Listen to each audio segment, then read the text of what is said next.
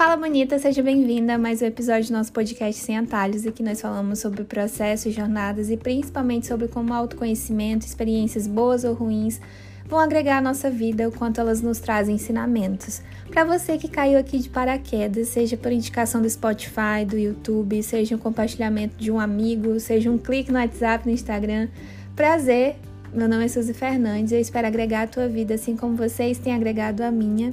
Mas sem delongas, vamos lá para mais um episódio. Eu não sei se você já ouviu falar da expressão badameiro, mas eu me deparei com essa palavra há três dias somente e diz respeito àqueles que acumulam coisas sem necessidade. E eu fiquei espantada que pessoas que levam isso ao extremo representam de 2 a 5% da população mundial são os acumuladores compulsivos. E essas pessoas guardam objetos sem necessidade nenhuma e sem valor nenhum, seja valor econômico ou valor emocional. E aí isso envolve garrafas e latas vazias, papelão, embalagens de plástico, seja o que for, mas elas acumulam. Só que o pior é que essas pessoas elas não reciclam, não organizam esses objetos. Elas só acumulam, acumulam, acumulam. E acaba que esse local em que elas vivem vira uma baderna e uma sujeira. Mas por que, que eu tô falando sobre isso? Antes de falar o motivo, eu quero lembrar de uma história de um dono de um grande negócio que viaja e deixa sob a responsabilidade dos seus empregados uma quantidade diferente de dinheiro para cada um. E tempos depois ele volta e ele se orgulha muito daqueles que pegaram aquele dinheiro, investiram e multiplicaram, trazendo riqueza não só para eles, mas para o dono desse grande negócio. Só que ele fica muito decepcionado com aquele que ganhou menos, não pelo fato dele merecer menos ou de ser pouco dinheiro, mas porque aquele pouco ele não conseguiu multiplicar. Ele teve medo de crescer e acabou retendo tudo. E hoje eu quero falar para mulheres que também são acumuladoras, não acumuladoras compulsivas, não acumuladoras de dinheiro, mas de conhecimento, de talento e habilidade e que acabam deixando tudo para si, que retém tudo para si e acabam enterrando isso. E isso nunca se multiplica ou te deixa satisfeita, porque o foco é sempre no aprender mais e mais e mais e você nunca partilha daquilo que você já tem. Eu acho que eu já comentei com vocês sobre uma entrevista de Thiago Leifert falando do porquê que ele saiu do BBB. Não sei se eu já falei. Mas essa entrevista me marcou muito, porque quando a Ana Maria Braga, na entrevista que ela faz, ela pergunta sobre o motivo dele ter saído. Ele fala que precisava decretar vitória. Ele precisava olhar para a trajetória dele, para tudo que ele construiu e pensar: nossa, eu cumpri, eu cumpri o meu propósito, eu concluí a tarefa e concluí essa tarefa bem feita. E ele disse que teve uma grande dificuldade de chegar a esse momento, de olhar para trás e pensar: olha o que eu construí, olha as coisas que eu ensinei, olha como eu cumpri o que eu me propus a fazer. E ele sempre enxergava aquilo como algo que ele deveria, ou algo que era apenas a sua obrigação. E eu fiquei pensando, relacionando a nós, relacionando a essas mulheres acumuladoras, não sei se você é, mas essa nossa necessidade de sempre ser mais ou ter mais para poder decretar vitória, para poder dizer, nossa, eu cumpri o meu propósito, nossa, eu tenho alcançado pessoas e eu estou partilhando o meu conhecimento, porque parece que a gente sempre precisa, na verdade.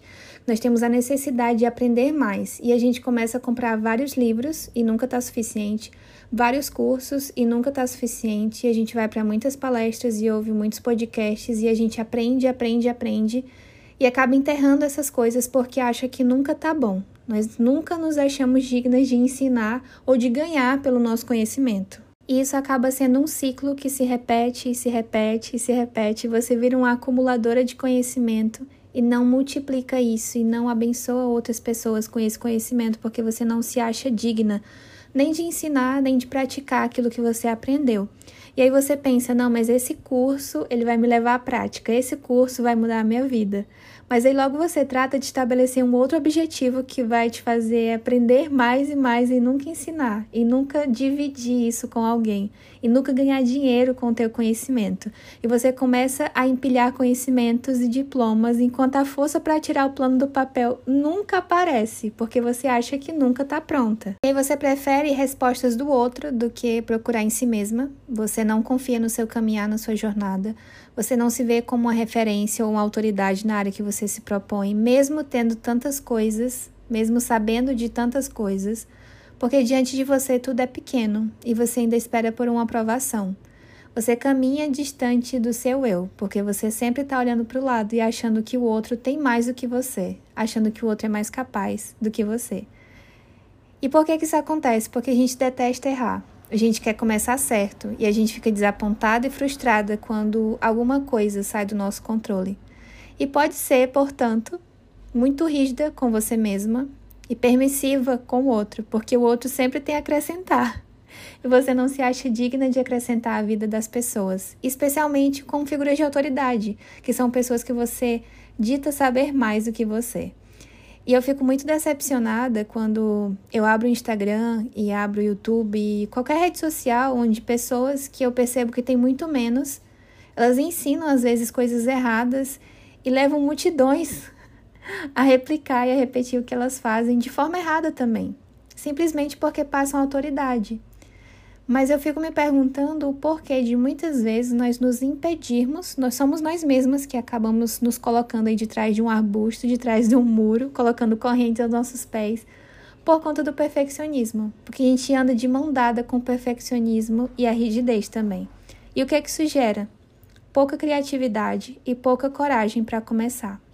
E a gente pensa, nossa, eu preciso saber de tudo.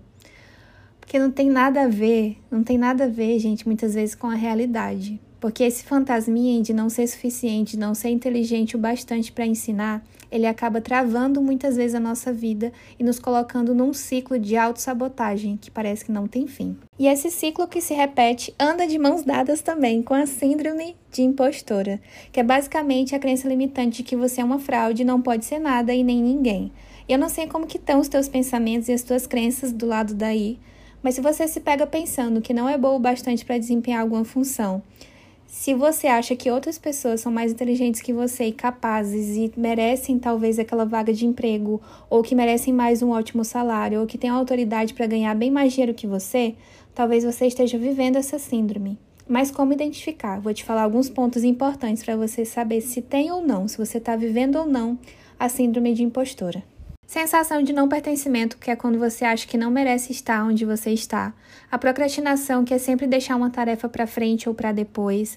A autossabotagem, que é quando você acaba criando mecanismos para fugir de certas experiências e quando você está de frente a elas, você não enfrenta, você foge e isso acaba se tornando um ciclo. A autodepreciação, que é quando você fala muito mal de si mesma quando você se detona, sabe? Quando você é rígida e você acaba não enxergando nada de bom em si mesma. A ingratidão, que é por não aceitar coisas boas, por não entender que coisas boas acontecem, podem acontecer com você. A autocrítica excessiva, que também tem a ver com a autodepreciação, que é quando você é crítica demais, quando você não aceita erros. Você se compara, e eu acredito que esse seja um dos piores, que é quando você olha para o outro e acha que só o outro tem valor e só o outro tem capacidade. Mudar essa situação? Numa conversa que eu tive com uma pessoa muito querida há alguns meses, ela me trouxe uma metáfora e eu achei muito interessante ela comparando nossa mente a um museu. E esse museu, ele começa a acumular tesouros, que é esse conhecimento, que são livros que você lê, que são cursos que você faz cada vez mais. Mas quando você guarda demais isso, isso acaba empoeirando. Isso acaba sendo desnecessário porque você não está usando. Você vira uma acumuladora. Mas o que eu achei mais interessante ela falando é sobre abrir esse museu para visitação, ou seja, partilhar do teu conhecimento. E eu tenho pensado muito sobre isso, sobre quantas pessoas deixam de ser atingidas, quantas pessoas podem ser transformadas por algo que eu tenho a ensinar. E a gente acha que nunca tem nada para ensinar, mas se tu sabe fazer uma comida, se tu sabe lavar um sapato, deixar ele branquinho, sabe? Eu não sei.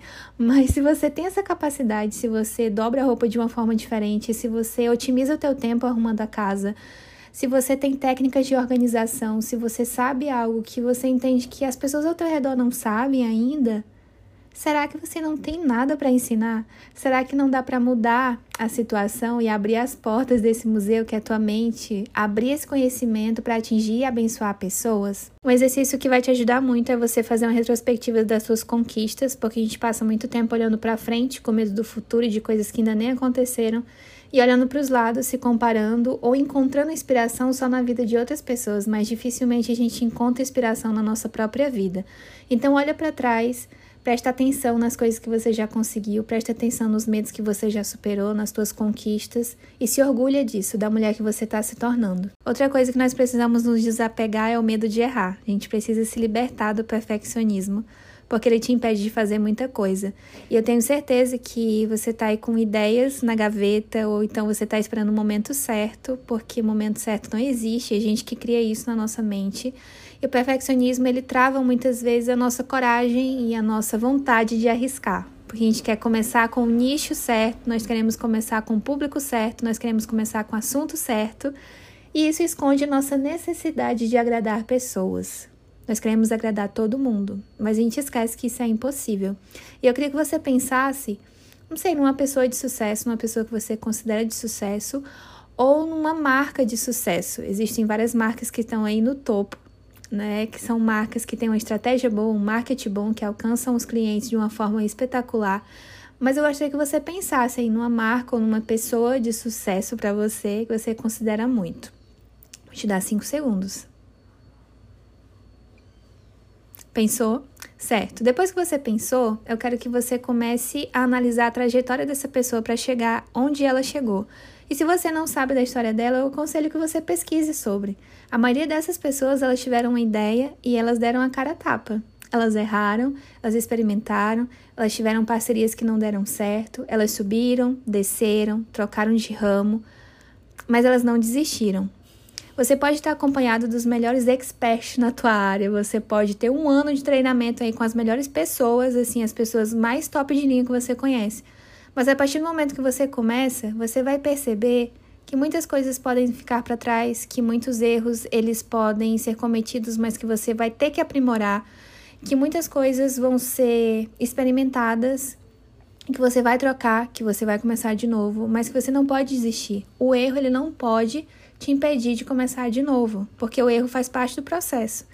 E uma vez eu ouvi no podcast, eu ouvi algo muito interessante, que quanto mais cedo você erra, mais cedo você acerta. Então a gente tem que encarar o erro como algo que vai nos levar a acertar mais na frente. E meu último conselho é que você lembre que nunca é tarde demais para mudar de atitude, nunca é tarde demais para você iniciar novos hábitos, nunca é tarde demais para partilhar do teu conhecimento e que você se junte com mais pessoas que querem conhecer, aprender do que você tem a ensinar. Aprenda também com essas pessoas, partilha do teu conhecimento para que futuramente você cobre por ele, porque às vezes a gente acha que tem muito pouco na mão. É engraçada essa expressão, não é muito pouco, mas a gente acha que não tem o suficiente nas nossas mãos para compartilhar e a gente acaba esquecendo que o pouco aos nossos olhos, que eu tenho certeza que não é pouco, mas que esse pouco ele não serve de nada. Só que esse pouco pode ser tudo para quem não tem nada, para quem não sabe daquilo que você sabe.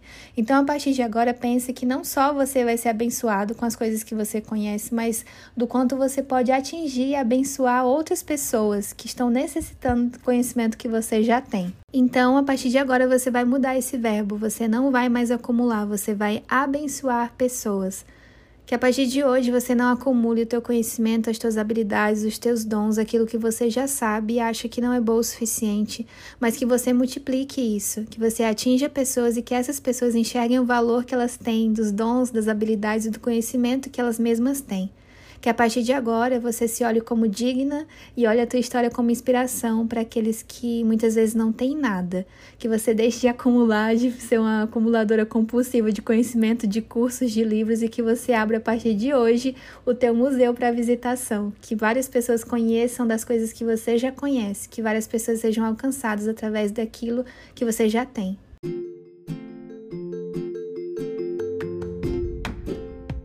Nós vamos ficando por aqui. Espero que esse podcast alcance a tua vida de forma positiva, que você compartilhe com aqueles que estão precisando, sabe aquela amiga que está precisando só de um empurrãozinho para ouvir essa mensagem, compartilha com ela, compartilha no teu Insta, me marca se você está ouvindo.